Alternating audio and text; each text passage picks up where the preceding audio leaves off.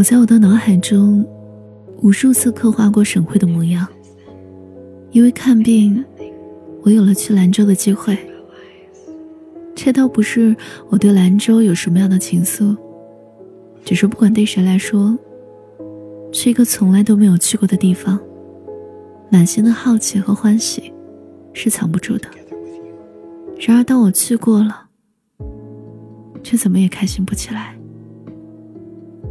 一切源于我对这座城市不好的第一印象。那是十二月的一个寒夜，我和父母赶到了火车站，我们只坐得起普列的硬座，全家出动，蜷缩在车厢里，只为给我看病。那时候我的病还没有一个定论，当地的大夫预诊为强直。还有一些其他的论断，我怕极了。不用脑子想，我爸妈肯定也很难过。为了看我的病，跑遍了当地所有医院。然而每个医生说法不一。纵然是我吃了中药、西药不少的药，吊了瓶、打了针、拔过罐、做了理疗，一切无果。只能奔赴省会，寻求更好的医疗条件。当然，很难忽略的还有，我和爸妈的情绪日益紧张，我情绪的失控，父母的不知所措，还有为了上兰州，各种难以抛下的事情。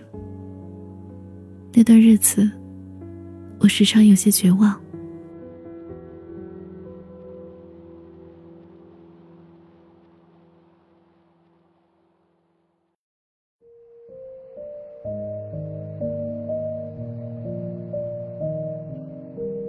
列车是在六点多的时候抵达兰州的。那时候兰州像是熟睡的孩子，还未苏醒。我们第一次来到省会，尽管冷得浑身发抖，但我们还是摸索着向兰州陆军总院而去。在不认识路的情况下，我们倒了两班公交，终于到达医院。那时候天还是黑乎乎的。只有凛冽的风，不止一次想要穿过我们的身体。我们甚至找不到门诊部在哪儿，只是朝着离门口最近的一个建筑物走了过去，焦灼又心悸。突然，一个黑乎乎的身影朝我们迎面走来。当时我以为是下了一班的医生，他说：“你们是来看病的吗？”“是的呀，我孩子身体不舒服。”在我们那边没看出什么结果，大夫建议我们上这儿来看。你们是从哪儿来的？啊，大夫啊，我们是从酒泉来的。哦，那正巧，我也是酒泉的，在这儿工作。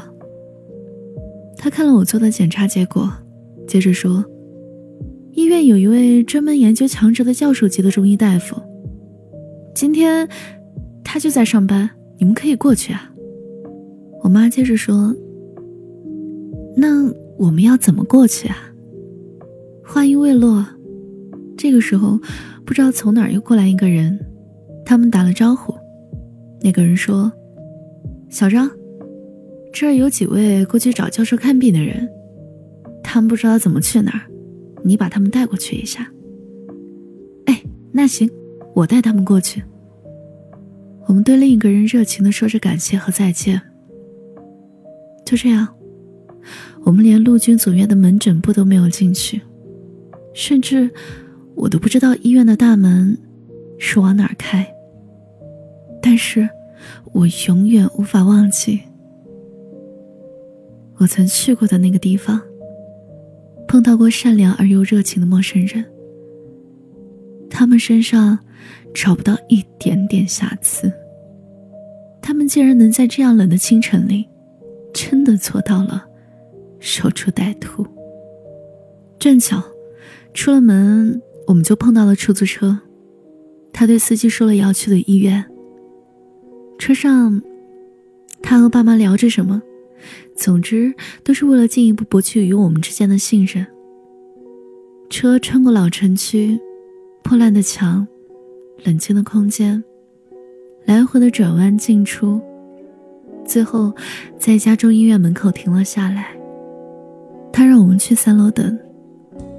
我们顺着他的指示从侧边楼梯上去，因为时间还早，医院正门也还紧闭着。逼仄的楼梯口，让人觉得拥挤。终于来到了三楼。通过狭小的过道，我们来到一个转角。第一间，就是所谓的教授的办公室。当时门紧锁着，楼道里有微弱的光打在我们身上。那个人说，他可能八点多来，结果我们等到了九点多。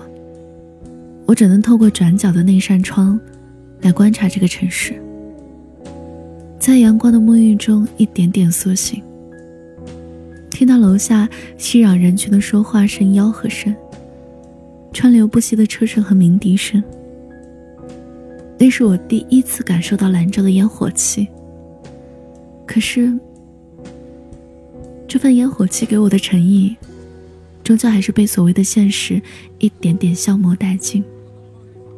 那个带路人，他问了什么样的话，说了什么，现在看来，都毫无意义。无论是陪我们来医院，陪我们等待，或是嘘寒问暖了解情况，都只不过是在欺骗我们。通过我们淳朴的躯壳，用他那最丑恶的力量，升级我们的灵魂。这些。我也是后来才知道的。然后我见到了教授级的中医大夫，他满头的白发，也许能证实他的资历。我被他蓝色的瞳孔吓到了。我开始小心翼翼地告诉他我的情况，说着我的近况。他好像听得有些不耐烦，随便说了几句，意思也就是也没什么事儿，然后吃点活血化瘀的药就行了。考虑到漫长的路程，我们决定开一个月的药，说是由于药物量大得邮寄。当时我们也没有想那么多。然后下楼，老妈用微信交了钱，只得到了一张像超市出的购物单，上面写着多少钱。后来我们一起吃了牛肉面，我爸还特意为带路人买了一份牛肉面。我有关注到，这个家伙从看完病下楼到医院大厅，后到现在，一直都在看火车票。终于，他提了这件事情，说是什么时候的动车，什么时候回去。可能我爸妈都觉得这是属于萍水相逢陌生人的善意关心吧，而我却第一次起了疑心，他好像是在赶我们走呢。吃完饭，我们就此分开。他消失于茫茫人海，而我们上了一趟公交。一切都趋于平常。爸妈甚至觉得遇到了贵人，而我只是觉得有些说不出来的悲伤。我们去了小西湖，后来又去了黄河母亲像。我们沿着街道。一点点的耗费时光，好像是完成了任务。没有人再提早晨的事情。我觉得疲惫不堪，只想回家。老爸说，普列要九个小时才能到酒泉，也就是说，白天坐车只能半夜回去留宿街头。所以，为了最小化消费，我们只能在普列硬座再度过一夜。然后清晨赶回去，我才明白，为什么我们还有心情在兰州的街头漂泊。我们随便吃了东西就进站，西站的全貌，在我的眼前慢慢显现，宏伟而壮阔。其实还有六个小时左右列车才会到站，只是我们也不知道，在京城的哪里落脚。在这个大西北的名城中。我们都只是局外人。纵使风卷起再多的烟尘，终究还是要各自落在别处。对我们来说，有些城市注定只能匆匆的来，匆匆的走。在你的眼里，我总是那么不堪一击。哦，在你的心里，有没有我这个玩具？哦，在你的怀里，有没有一刹那为我动心？我想是你的一颗情。等车的时光，总会证实爱因斯坦相对论时间较长的观点。在百无聊赖中，数着风雨秒消时，老爸跟我聊人生，也被我不情愿的态度生硬打断，哑口无言。我总是受不了他喝醉酒，其实是受不了他长篇大论。因此现在我也真的听不进去，只是在使劲的嗯。而后的时间，用手机消磨。我还奔走在车站，找可以充电的地方。我猜想，每一个旅客都曾这么辛苦。快进站的时候，姑姑的电话让老爸发觉今天的不对劲。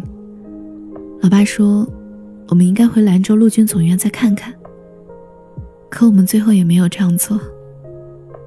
老妈的目光里，也流露出了担忧。想起那个楼道里还有病人，难道也是他们找的群演吗？老爸这样安慰自己，安慰我们。可是，一切都来不及了。看吧，别说多长时间了，人在一天之内做的事情，都很难弥补回缺憾。我们终究是怀着疑虑的心情回到了酒泉，回到了家。你们也许会问，那后来到底怎么样了呢？后来，后来我们确实收到了药，那是用一个啤酒盒子包裹的大件，上面的信息也很难看出和那个医院有什么关系。里面的一包包中药塑料包落着灰尘，中药吃过一两顿，好像也就没有再吃了。我看着他和之前买的保健品，一同在废弃品中，成为了时间的陪葬品。不用问了，保健品也是一个悲伤的故事。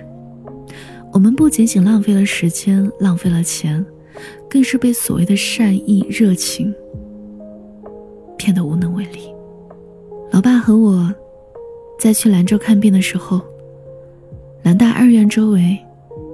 我们再次见到了陪我们去中医院的那个男人。这次他骗子的身份被板上钉钉。他还在做着依托，继续欺骗别人。老爸说，他想冲上去问问清楚，想给他一拳。可是，想想还是算了。我望着老爸，说不出话来，有些没出息的想哭。可是我没有。空气里弥漫着悲伤的气息，似乎就连呼呼的北风，也在叹息我的遭遇。透过叹息与悲伤的雾霭，过去的一切展现在我的眼前。透过往昔的薄纱，我的目光看到了未来。现在我的脑海里时常还是会闪过那些支离破碎的记忆，那些片段犹如身上的伤口，虽然结痂，但触碰到的时候依然隐隐作痛。我想每个人或许都曾遇到过难以言说的痛楚，无论是可恨到咬牙切齿，还是难过到泪流满面，不过都是一帧构成我们经历的图画。独特的演绎着，暗自的发出只属于他的声响。虽然我们会在某个瞬间一下子对这个世界感到失望，但还是要选择乐观的生活下去。虽然悲伤还会重现，虽然我们会在某个瞬间一下子对这个世界感到失望，但还是要选择乐观的生活下去。虽然悲伤还会重现，但我们已然生长在希望的田野上。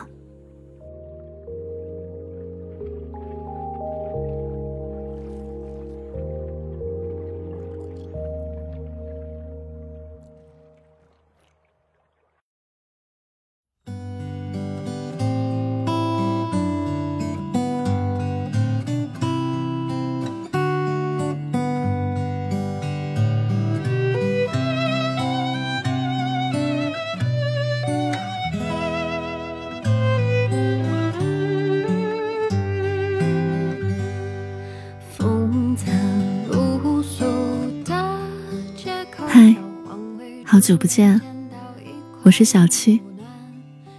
谢谢你听完我讲的故事。今天讲的故事来自白鲸。收听我的节目，你可以搜索微信公众号“七景”，就能找到我。我等你。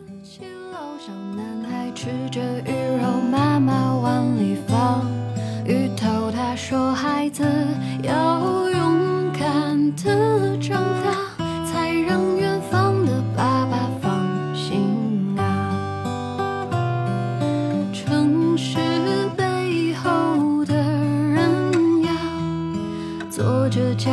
是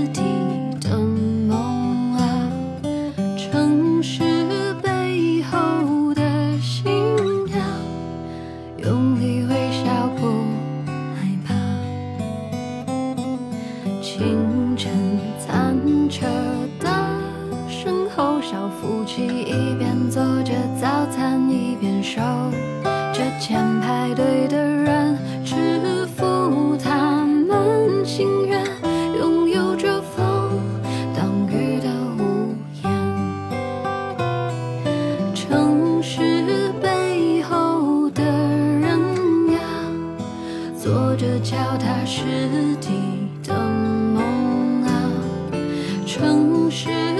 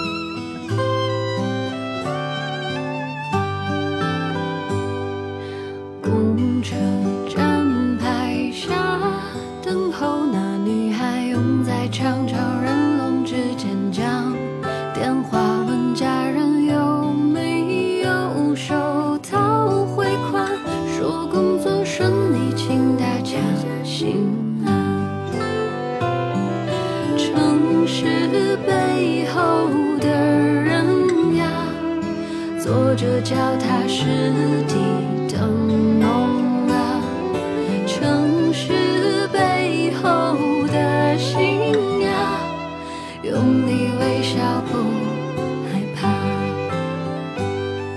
城市背后的你呀，双手撑起自己的天啊，城市背后的他呀，愿。做幸福的